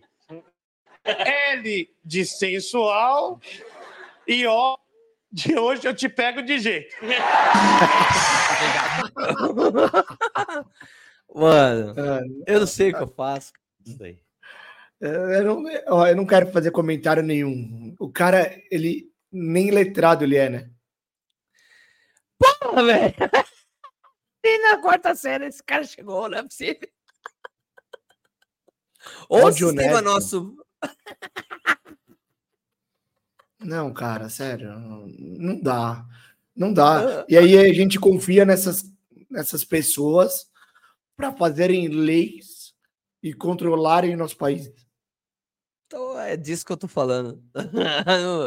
eu, eu, Imagina eu os caras. não sei, cara. Imagina, imagina os caras discutindo o que é um carro autônomo, semi-autônomo ou não autônomo. Eu tô para ver alguém que vai votar num deputado, ao invés de ele pensar ele é da minha região, ele é da minha cidade, ele é da família que eu conheço. Cara, vou votar no maluco porque o cara é especializado em tal ciência que eu acredito que vai acontecer, que vai, sabe, alguém tá preparado. Acho que nem opções a gente tá tendo, para falar a verdade. Sabe? Ah, moderno, ah, não querendo me vangloriar, mas eu procuro fazer isso daí. Você sabe que eu tenho uma linha de voto sempre econômico e eu acabo indo nessa linha ali de tipo, vejo lá quais são as Sim, a gente vota naqueles caras que não votam, que não entram, tô ligado. É, tudo bem. Aí é uma outra coisa. Então, é, tô pra ver isso aí um dia. Quem sabe? Olha, acho que o voto, um voto de ninguém é melhor do que o de ninguém. A gente tem que ser humilde, não pode ser soberbo, sabe? Democracia, Tá é que isso, o- né? É. Mas a- a- chamar a reflexão, né? Por que, que você tá votando naquela pessoa, né? Porque ela é capaz ou porque simplesmente é. É porque, entendeu? Lá, moderno,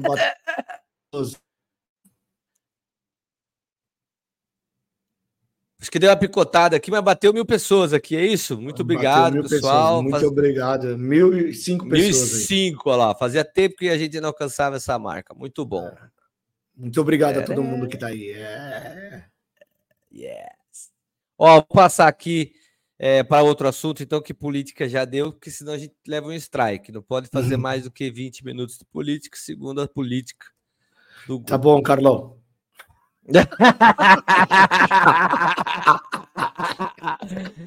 C de carinhoso.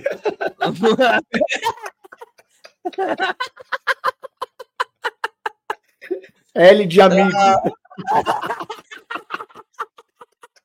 M de campeão. Vai, São Paulo! Ai. Ó, vamos- vamos ver aqui futebol, então. Ó. O zagueiro do Inter Miami tem tempo e espaço para observar com calma o comportamento dos jogadores antes de tomar sua decisão.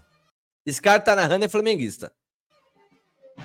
A bola está totalmente descoberta e o zagueiro consegue com facilidade executar um passe que rompe as primeiras linhas do adversário até os pés de Martinez. Ó, pra quem só tá ouvindo a gente, não tá perdido, a gente tá mostrando um pedacinho de um lance do jogo do Miami, onde tá jogando É time Messi. Messi, isso. Vamos, vamos continuar. Um dos adversários até se espanta com a facilidade que o Inter Miami ganhou território nesse lance. Martinez toca a bola para Lionel Messi e sofre uma falta dura no círculo central. Um dos seus companheiros pressiona o árbitro, que estava bem posicionado, acompanhando a jogada de perto e sinaliza para o marcador que viu a falta e vai aplicar o cartão amarelo. Ele aplica a lei da vantagem enquanto Lionel Messi tem o seu caminho cada vez mais fechado pela frente. Martinez, que está no chão sentindo dores, seria o apoio do argentino nesse ataque do Inter Miami. Em 2012, contra o Marca, Lionel Messi marcou com o chute de maior distância do gol na sua carreira. Em 2023, com 36 anos, o craque argentino acerta um arremate a 31 metros e 80 centímetros de distância da meta e marca o seu segundo gol de maior distância na carreira. Olha, eu só, eu só tenho a dizer uma coisa: a análise foi muito bem feita do rapazinho, mas, porra, Messi, até tem uns brasileiros aqui que já marcaram lá de trás, velho. Esse é o recorde dele, 30 e poucos metros. Porra, Messi, esperava você, cara. Não, mas eu vou te falar que o Messi ali, ele tá jogando só amistoso, né? Porque ele, ele joga com, uma, com Só. um espaço. Ele tem um Sobra. espaço para. Não, mas não é só Ó. sobrar, ele tem espaço para jogar, né? Então, tá sobrando. Parece que É foi isso. feito um circo. Parece que foi feito um circo ali para em torno do Miami, entendeu? Não, sabe luta livre? Pô, é isso, é só show ali. É legal para quem vai assistir. Você sabia que o Inter Miami não tem nem CT, ele treina no meio da, da estrada? Cara, não sabia. não sabia. Depois eu vou te mandar uns vídeos e você vai ver só. E treina assim num terrão, é isso? Um- É, tipo, campo aberto, assim. É quase que um parque, assim. As pessoas conseguem ficar entrando, ficar vendo o treino. Não tem Tá aquela vendo? coisa, sabe? CT fechado, tal, não sei o quê. Sim, f- aquela estrutura que ele tá acostumado. Eu tô dizendo, ah, fizeram um circo ali, tá certo, tá, tá movimentando o futebol ali. Fizeram isso quando o Pelé jogou lá também, há muitos anos atrás. E, mas que timing perfeito, né? Porque eu, eu vi uma reportagem lá falando que o David Beckham, ah, o próprio Flávio Augusto já falou isso daí no, em alguns podcasts, que era o dono do, do Orlando City, né? Que é o, e ele falou que a, negociação com o Messi tem três ou quatro anos já que o David Beckham vem negociando com ele. E que timing perfeito para ele jogar no, no Inter Miami, né? Porque, por exemplo, Campeão é do campeão mundo. do mundo. Olha a visibilidade, um timing tipo muito sagaz. Exato. Eu acho que sentiu que era agora era a hora, né? Mas, cara, ele foi coroado, né, com esse campeonato mundial, porque a chance de passar a batida era enorme. Foi a última chance dele e conseguiu. Sim. E carregou a Argentina nas costas na Copa do Mundo, vamos falar a Carregou verdade. a Argentina. Aí seria assim, eh, você sabe o que eu penso sobre, mas seria uma lástima o Messi terminar uma carreira sem ganhar uma Copa do Mundo. Eu acho que, pelo menos nessa hora, os deuses do futebol fizeram uma coisa boa, falou, pô, encerra tua carreira aí com uma Copa do Mundo que você merece. O que você fez pelo futebol. A gente que gosta de futebol, é, por mais que tenha doído ver a Argentina sendo campeã mundial ali, era uma Ah, coisa que era doeu? justa. É. Eu nunca quero ver a Argentina campeã de nada. Vai merecer. Mereceram. Então tá bom. Bom, é, para não passar batido do futebol, a gente já comentou aqui que o Palmeiras encostou no Botafogo. Tem uma análise rápida do Campeonato Brasileiro. Ó, o Botafogo já vem de duas derrotas, ô Vicente. Teve um empate, uma tá rolando vitória e duas derrotas. agora, hein? Tá rolando rodada agora, não é? Grêmio. Olha o Grêmio ganhando o Corinthians. O Grêmio tá vencendo de 2 a 0 é isso? O Corinthians. É. Tá tendo jogo ao vivo agora. e o Corinthians tá descendo, então. O Bahia tá ganhando Mano, do Santos. ó. Puta, o Santos vai cair, velho. Vamos, Olha o Bahia vamos- ganhando do vamos, Santos. vamos pensar assim, ó. Se do Palmeiras, pro primeiro colocar, são sete pontos, e algumas pessoas já estão achando que é possível, se eu olhar na parte de baixo da tabela, o que, que eu tenho aqui, Vicente? Vou deixar você comentar. Só falta. Ah, mas São Paulo tá aí. Olha, olha as últimas partidas de São Paulo. Cinco, Ó, cinco são cinco jogos sem- pontos do Santos. Mas o São Paulo tem um jogo a menos, se eu não me engano. Acho que sim, são vi- 22, ó. é, já estão. Bahia já tá com 24. O Santos É, também. o O Santos tá lascado. O Santos tá é lascado, um porque ele já tá com confronto 24. direto aqui, né? O Bahia é. É. confronto direto aí, tá perdendo. O Santos que não O abre olho Bahia aí. tá ganhando. O Bahia tá ganhando de 1 a 0 pro, S- do Santos. E é confronto direto, conforme você falou. Cara, o Santos vai cair. Acho difícil o Santos não cair. Ah, tá complicado. Tá complicado, Bem cara. Porque você vê, eu tava fazendo piada contigo, São Paulo não tá bem na tabela, mas é que nem você falou, são dois jogos, seis pontos aqui que você pode somar, e aí você vai parar lá no meio da tabela já, ó. Você já sobe E aqui. já faz essas cinco últimas rodadas aí, o São Paulo abriu mão literalmente do Campeonato Brasileiro ali, né? Tá botando ficha na Copa do Brasil. Bom, se tudo der certo, ganha a Copa do Brasil e depois é, foca no, no Brasileirão e fica no meio da tabela. É, porque, ó, se tudo der fazer errado, perde a Copa do Brasil e aí não tem mais fôlego pro Brasileirão.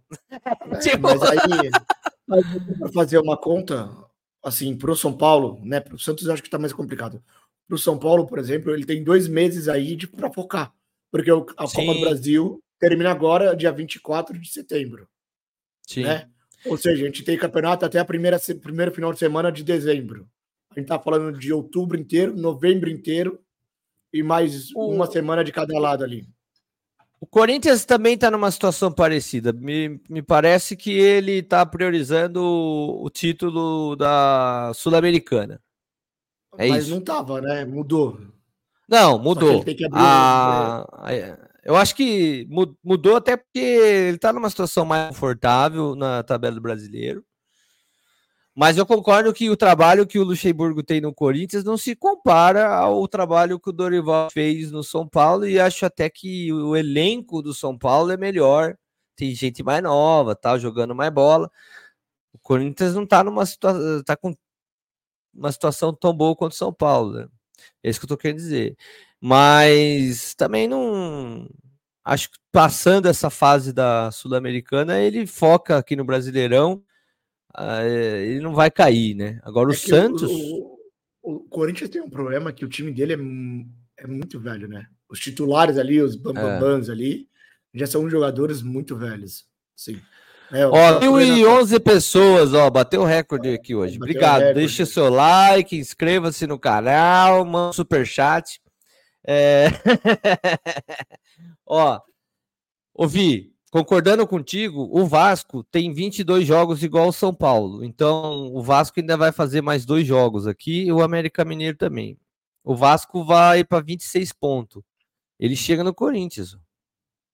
Ele, eh, time do América já não já tá um pouco mais uma rodada de distância, mas o, o Vasco e os consegue empurrar o Corinthians para dentro da zona de rebaixamento ou Goiás. Tá vendo? Uhum. Ó, acabou o jogo do Santos e empatado. ó. O Santos conseguiu o empate. 1 a 1. Acabou o jogo do Santos? Ou... Acabou o jogo do Santos, ó. Acabou de acabar. É, empatou. 1 a 1. Acabou de acabar. Não, acho que o jogo vivo. dele não, deve estar. deve ter acabado de empatar. O jogo dele deve ter É. sido 8 horas. Cadê? Ó, Aí, 1 ó. a 1 ao vivo. Ah, Deve tá, ter, acabou é. de empatar, é, acabou de empatar, tá rolando o jogo. Não acabou ainda. E esse moleque Tem fez set- o gol, é bom, hein? Quem que fez o gol que eu não vi? Marcos Leonardo. Marcos Leonardo. É, dá é pro bom. Santos virar o jogo ainda aí, ó. Muda tudo a tabela de novo. Bom, Mas ele não sai da zona de rebaixamento, mesmo ganhando. Mesmo ganhando, ele não sai da zona. Ele tava com 21 tem- pontos, com esse empate ele foi a 22 ali, né? Que a tabela É, já é. atualiza. Ele vai para 24 pontos, ele ainda dorme na zona de rebaixamento. Olha, esse ano o campeonato tá mais interessante, tá ficando mais interessante por causa da aproximação do Palmeiras aqui com o Botafogo, porque senão vai ser igual do todos os outros anos. A galera fica olhando mais para a parte de baixo da tabela do que para a parte de cima. Eu tô Sim. mentindo. Não. A graça é sempre mais embaixo para ver quem vai se ferrar. É sempre a zoeira com quem tá ali embaixo, né? Sempre. Sempre. Embora eu acho justo esse modelo de campeonato nacional com pontos corridos para quem tem um time mais consistente. Não é igual Copa, mas eu acho emocionante demais Copa. Então, então eu tô É. contente com o formato atual. A gente tem um campeonato de pontos corridos e a gente tem as Copas que dão pra gente aí aquela emoção de Copa, né? É, a minha voz que o diga sobre Copas. É, aí, ó. Tá. Isso que você só gritou gol uma vez, né? Imagina se fosse 2 a 0 Você não tava fazendo episódio hoje. É, estaria assim, né? Em braille, assim. É. Esse seu braille tá uma bosta. Linha, não, braille não, é linguagem de sinais, não é braille. Braille é outra É. coisa, linguagem de sinais. É, braille é aquele de quem não tem, quem não consegue enxergar e tal. É isso. É, que tem aquelas letrinhas, pontinha. É, vamos ver aqui, ó, pra saideira. Mas não vão embora não, hein, ô, seus 488 que sobraram. A galera já tá começando a ir embora. Se você fosse um dinossauro vivendo na época em que o asteroide que matou eles caiu, que você veria? Uma semana antes, uma nova estrela aparece no céu, ficando mais brilhante a cada dia. A estrela, na verdade, é um asteroide com 10 km de diâmetro, 30 bilhões de toneladas, vindo a 60 mil km por hora colidir com a Terra. Isso é muito legal. Só o impacto transforma uma região de 70 km ao redor dele em magma puro. Florestas a mil quilômetros de distância pegam fogo por causa da energia gerada no impacto. Em menos de uma hora, terremotos poderosos atravessam o planeta inteiro, seguidos por tsunamis com centenas de metros de altura. Mas calma que melhora. O impacto lançou trilhões de toneladas de rochas em alta temperatura para o espaço, e elas voltam a cair na Terra. As rochas e os incêndios matam a maior parte dos dinossauros porque a atmosfera fica aquecida a 200 graus Celsius. O ar fica tóxico com a fumaça, e seguido disso nós temos um inverno que dura três anos causado pelo bloqueio da luz do Sol. E não há nada que impeça um evento desses de acontecer novamente. Boa noite, Dubai. Que bela maneira de terminar o episódio, hein, Moderno? Obrigado, até amanhã. Esse é um tópico fascinante que nos faz refletir sobre eventos catastróficos na história da Terra e suas consequências. A ideia de uma região inteira transformada em magma é impressionante e nos faz pensar sobre a fragilidade da vida no nosso planeta. Há uma coisa engraçada: como a gente pode ir dormir tranquilo depois de uma ideia destas? Bem, talvez isso não seja tão engraçado assim. Ah, avisa, avisa a Ana que nem ela sobreviveria num ambiente desse, tá? Não, deve ter servidor já no espaço. Manja. Vai sobrar a Ana e as baratas só, brother. Irmão, vamos, vamos deixar a Ana fazer a despedida? E aí, galera do Audiobar Podcast. Chegamos ao fim de mais um episódio recheado de conversas tão boas quanto um papo de bar. Agradeço a todos que nos acompanharam e espero que tenham se divertido e refletido tanto quanto a gente. Aqui, a gente brinda com ideias, e das polêmicas e sempre pede mais uma rodada de debates. Então, não perca o próximo episódio, porque a conversa aqui nunca acaba. Até lá, fiquem ligados e mantenham o bom humor sempre em alta. É isso aí, Boa, irmão. Ana, Encerrou muito bem. Parabéns, Vicente. Todos os São Paulinos, parabéns. Aos flamenguistas, lamento. Sei que vocês estão putos com o time. O time parece que jogou a toalha. Não quer mais o técnico. É, pessoal que está ouvindo a gente aí em horário diferente do ao vivo. Vocês tenham uma boa semana, que o seu dia seja abençoado. Tá? Gratidão aí pela audiência dos mais de 13.805 inscritos que a gente vem colecionando aí com muito carinho. É isso aí, Moderninho. Muito obrigado por mais um episódio. Muito obrigado por um ano nessa aventura, jornada incrível que a gente tem vivido aí. E vamos para mais. A brincadeira não era chegar em 500 episódios? Daqui a pouco a gente chega. Tá no 43 hoje, é isso? 42. Nossa, tem Alguma chão ainda, assim. Vicente. Tem Boa. chão. Antes do 500 a gente não para, é isso. É, Ó, é isso. 13.812. Enquanto a gente tava aqui, dessas pessoas que vieram hoje assistir a gente, alguns já se inscreveram. Muito obrigado. Vicente, meu irmão, um beijo no coração, amo você. Obrigado por mais um polêmica piada. É, E aí é isso. Bora? Bora.